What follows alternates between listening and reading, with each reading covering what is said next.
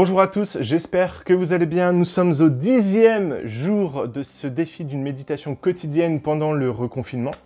Euh, la question du jour, euh, vous êtes nombreux à me l'avoir posée sous différentes formes, donc je ne vais pas citer tout le monde, mais vraiment ça revient soit sur Instagram, soit sur les commentaires. Mais euh, Comment recevoir le baptême du Saint-Esprit ou qui est euh, le Saint-Esprit ou c'est quoi le baptême du Saint-Esprit? Je vois différentes réponses.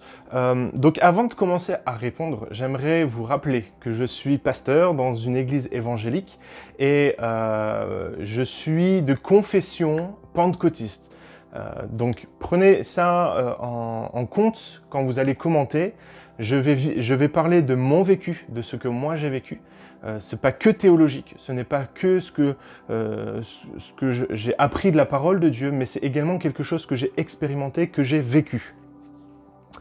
Le baptême du Saint-Esprit euh, est pour moi une, une, expérience à part entière. quand on regarde les Écritures, et en particulier vraiment le, le chapitre qui me marque le plus, c'est dans Luc au chapitre 4. Jésus-Christ vient d'être baptisé, on sait ce qui s'est passé, Jean-Baptiste le baptise, euh, il est plongé dans l'eau euh, et les cieux s'ouvrent et Dieu dit, celui-ci est mon fils bien-aimé en qui j'ai mis toute mon affection et le Saint-Esprit descend sur Jésus-Christ comme une colombe. Euh, donc c'est vraiment un moment marqué. Et au début de Luc chapitre 4, il est écrit que Jésus était rempli du Saint-Esprit et il va alors passer 40 jours dans le désert, euh, il va être tenté par Satan, il va jeûner et prier, puis il va être tenté par Satan. Et à la sortie de cette épreuve, euh, la, Bible nous dit que Jésus était revêtu de la puissance du Saint-Esprit. Il y a vraiment cette confrontation des deux versets. D'un côté, il est rempli, et d'un autre côté, il est revêtu. Et je crois que le baptême du Saint-Esprit, c'est ça, c'est un revêtement de puissance et c'est une expérience à part entière, qui est vécue à part. Quand on se convertit, quand on se tourne vers Dieu, quand on accepte le sacrifice de Jésus-Christ, quand on demande pardon et qu'on se repent, euh, Jésus-Christ, le Saint-Esprit vient habiter en nous. Nous sommes le temple du Saint-Esprit et le Saint-Esprit vient opérer une nouvelle naissance qui est spirituelle. Mais suite à ça, je crois que euh, Dieu envoie le Saint-Esprit, le baptême du Saint-Esprit pour être revêtu de la puissance du Saint-Esprit. Et à partir du moment où on est revêtu de la puissance du Saint-Esprit, c'est comme si de l'huile coulait sur notre vie en permanence.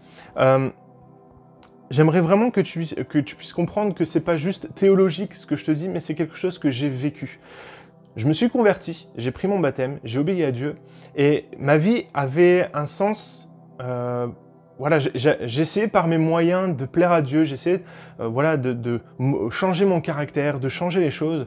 Et au moment où j'ai été rempli du Saint-Esprit, où j'étais baptisé dans le Saint-Esprit, baptisé du Saint-Esprit, euh, toutes ces choses que j'essayais de faire par mes forces sont devenues plus naturelles, plus faciles. Pourquoi? Parce que j'étais revêtu de la puissance du Saint-Esprit. Je crois aussi profondément que le baptême du Saint-Esprit nous permet d'exercer les dons spirituels de façon plus qualitative, de façon plus prononcée. Alors maintenant, la question, c'est comment recevoir le baptême du Saint-Esprit? J'aime faire cette expérience-là avec les gens. Je leur, explique, je leur dis, ah, c'est quoi le baptême du Saint-Esprit? Je viens de l'expliquer, mais vraiment, j'aimerais que tu puisses le comprendre spirituellement, ce qu'est le baptême du Saint-Esprit. Ensuite, te poser cette question, à qui est promis le baptême du Saint-Esprit? Le baptême du Saint-Esprit est promis à tous ceux qui croient en Jésus-Christ, à tous ceux qui ont donné leur vie à Jésus-Christ. Pour ça, je t'invite à relire le prophète Joël dans l'Ancien Testament.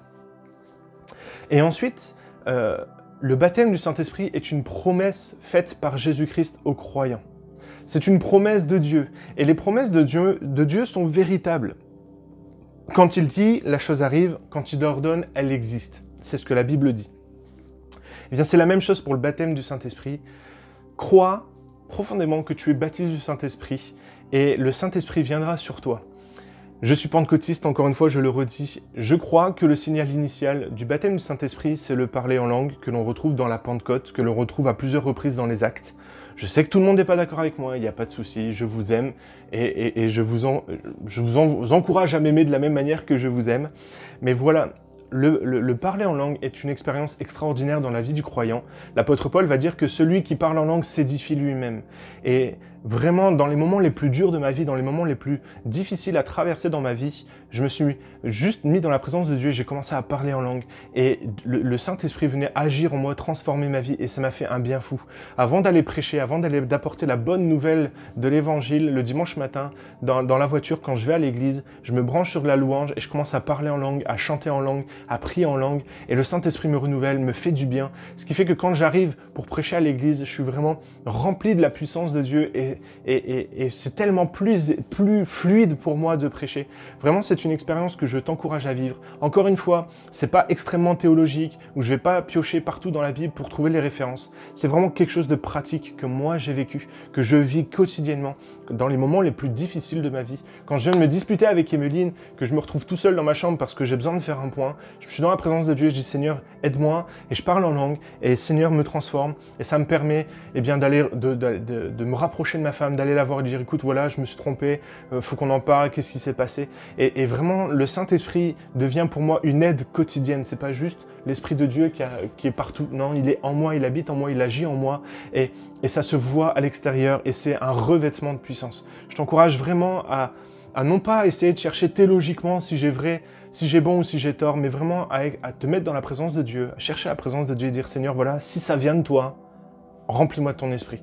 Et, je crois et je crois profondément que, Dieu va agir selon ta foi et selon ce que tu vas lui laisser. Voilà, je suis convaincu de ce que je dis, non pas parce que c'est une étude biblique euh, formelle, je l'ai fait aussi, mais c'est un vécu vraiment que j'ai expérimenté, que plusieurs ont expérimenté autour de moi. Donc je t'encourage à le vivre également. Si tu as des questions, n'hésite pas à, j'y réponds pendant le confinement avec le hashtag AskFleshMe. Euh, si tu veux aller plus loin dans cette recherche, n'hésite pas à me contacter sur les réseaux sociaux, je suis à ta disposition pour répondre à tes questions. Euh, régulièrement, je fais des entretiens téléphoniques avec des gens qui me contactent, donc n'hésitez pas. En attendant, comme d'habitude, lis ta Bible, médite-la et mets-la en pratique. Bye